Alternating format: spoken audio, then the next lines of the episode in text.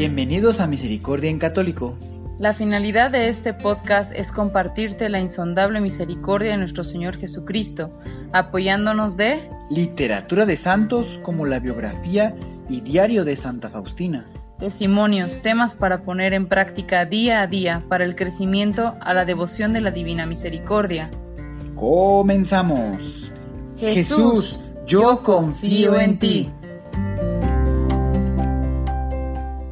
Bienvenidos a Misericordia en Católico, ya sea que lo estés escuchando a través de algún podcast o a través de YouTube, pues muy bienvenido, querido hermano, querida hermana, queridos todos cada uno de ustedes.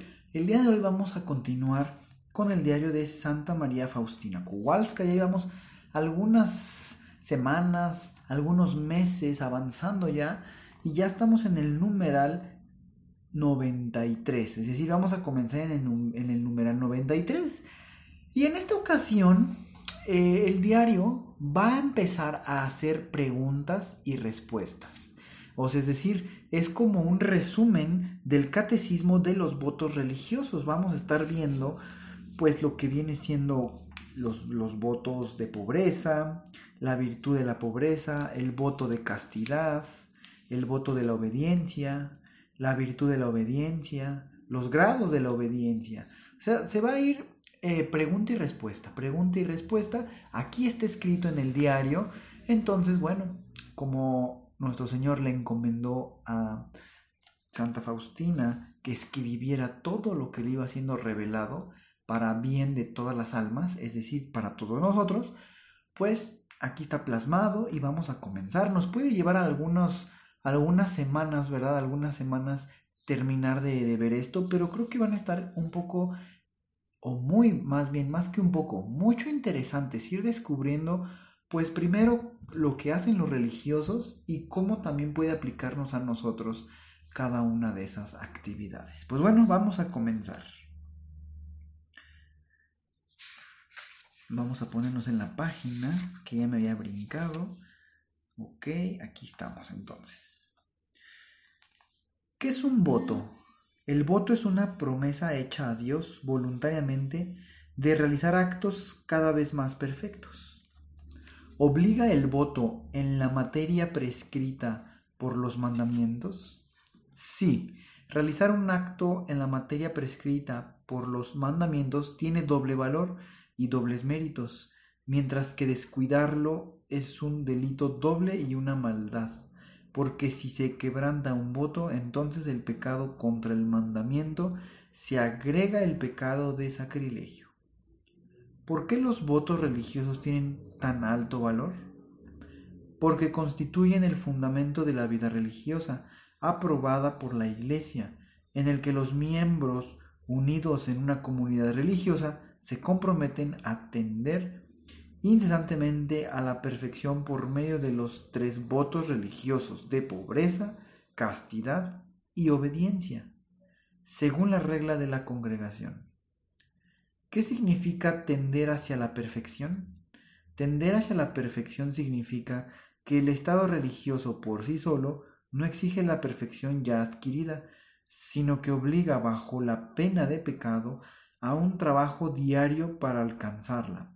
Por lo tanto, un religioso que no quiere perfeccionarse descuida la principal obligación de su estado. ¿Por qué son los votos religiosos solemnes? Los votos religiosos solemnes. ¿Qué son los votos religiosos solemnes? Los votos religiosos solemnes son tan absolutos que sólo el Santo Padre puede dispensar de ellos y solamente en casos excepcionales. ¿Qué son los votos simples? Son los votos menos absolutos de los votos perpetuos y anuales que dispensa la Santa Sede. ¿Qué diferencia hay entre el voto y la virtud? El voto abarca solamente lo que es mandado por la regla, bajo la pena de pecado, mientras que la virtud se eleva más alto y facilita cumplir el voto, y en caso contrario, el quebrantar el voto se falta a la virtud y la daña. ¿A qué comprometen los votos religiosos? Los votos religiosos obligan a pretender alcanzar las virtudes y la sumisión total a los superiores y a la regla, con lo cual el religioso entrega su persona a favor de la congregación, renunciando a todos los derechos sobre ella y sobre sus actividades que dedica al servicio de Dios. El voto de pobreza es una renuncia voluntaria al derecho de propiedad o de su uso para agradar a Dios. ¿A qué objetos se refiere el voto de pobreza? A todos los bienes y objetos pertenecientes a la congregación, a lo que uno ha entregado, objetos o dinero. Como han sido aceptados ya no tienen derecho. Todas las limosnas o donaciones que uno reciba a título de agradecimiento u otro pertenecen a la congregación. Todo ingreso por trabajo o incluso rentas no pueden ser usadas sin violar el voto. ¿Cuándo se infringe o viola el voto según el séptimo mandamiento?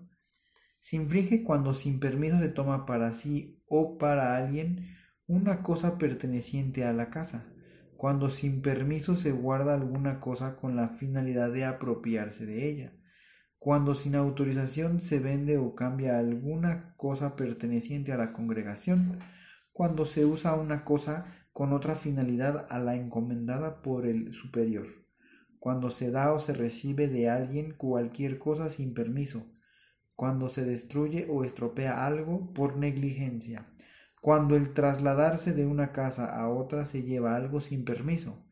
En caso de infligir el voto de pobreza el religioso, debe igualmente la restitución a la congregación. La virtud de la pobreza. En virtud evangélica que comprende al corazón a separarse de los bienes temporales, a lo cual el religioso está obligado estrictamente en virtud de su profesión. ¿Cuándo se peca contra la virtud de pobreza? Cuando se desean cosas contrarias a esta virtud, cuando se toma apego a alguna cosa, cuando usas cosas superfluas. ¿Cuántos y cuáles son los grados de pobreza? En la práctica de la profesión hay cuatro grados de pobreza. No disponer de nada sin depender de los superiores. Estricta materia del voto. Evitar la opulencia, conformarse con lo indispensable. Constituye la virtud. Tender de buena gana a las cosas más míseras. Y esto con la satisfacción interior, como la celda, la ropa, la comida, etc. Estar contento de la escasez. El voto de castidad. ¿A qué obliga este voto? A renunciar al matrimonio y a evitar todo lo que está prohibido por el sexto y noveno mandamientos. ¿La falta contra la virtud es una violación del voto? Cualquier falta contra la virtud es a la, a la vez una violación del voto, porque en esto no hay tal diferencia entre el voto y la virtud como en la pobreza y la obediencia. ¿Todo pensamiento malo es pecado? No todo pensamiento malo es pecado, pero llega a serlo solamente cuando a la reflexión de la mente se una la conformidad de la voluntad y el consentimiento. Además de los pecados contra la castidad, ¿hay algo más que perjudica la virtud? La virtud se ve perjudicada por la falta de control de los sentidos de la imaginación y de los sentimientos, la familiaridad y las amistades sentimentales. ¿Cuáles son los métodos para conservar la virtud? Combatir las tentaciones interiores con la presencia de Dios y además luchar sin temor. En cuanto a las tentaciones exteriores, evitando las ocasiones. En total, hay siete métodos principales. El primero, la guarda de los sentidos. Y luego evitar las ocasiones, evitar el ocio, alejar prontamente las tentaciones, evitar cualquier amistad y especialmente las particulares, cultivar el espíritu de mortificación, revelar las tentaciones al confesor. Además hay cinco medios para conservar la virtud. La humildad, el espíritu de oración, la observancia de la modestia, la fidelidad a la regla, una devoción sincera a la Santísima Virgen María. Pues bien, queridos hermanos, hemos llegado, eh, hablado, eh, hemos terminado de hablar de estos, de estos grados, ¿verdad? Todavía nos falta el voto de la obediencia, que contempla también la virtud de la obediencia y los grados de la obediencia. Los grados de la obediencia. Y para que esto no quede sin concluir, aunque se alargue un poquito más el día de hoy, voy a concluir con el voto de la obediencia, la virtud de la obediencia y los grados. Para la siguiente semana, si Dios quiere, bueno, vamos a continuar con este, con este diario. El voto de la obediencia es superior a los dos primeros, ya que en realidad es el que constituye el holocausto y es el más necesario porque forma y mantiene en vida toda la estructura religiosa. ¿A qué obliga el voto de la obediencia? Con el voto de obediencia el religioso promete a Dios obedecer a sus legítimos superiores en todo lo que le mande en virtud de la regla. El voto de la obediencia hace al religioso dependiente de su superior en virtud de la regla durante toda su vida y en todos los asuntos. El religioso comete un pecado grave contra el voto cada vez que no obedece una orden recibida, en virtud de la obediencia o de la regla.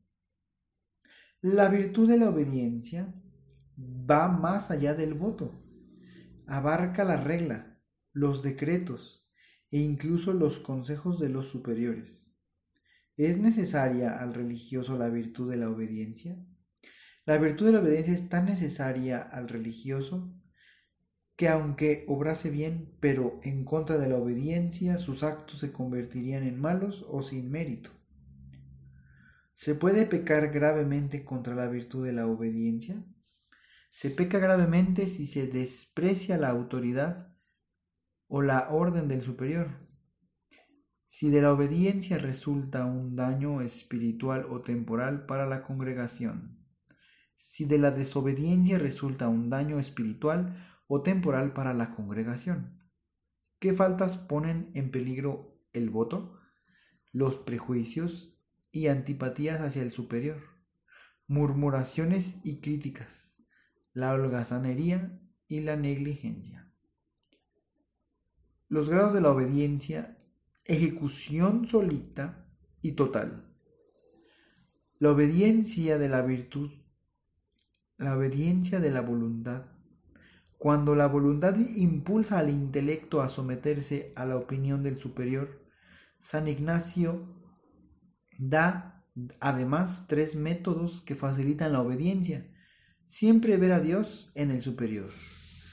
Cualquiera que sea, justificar interiormente la orden o la opinión del superior, aceptada cada orden como si fuera de Dios, sin discutir y sin reflexionar.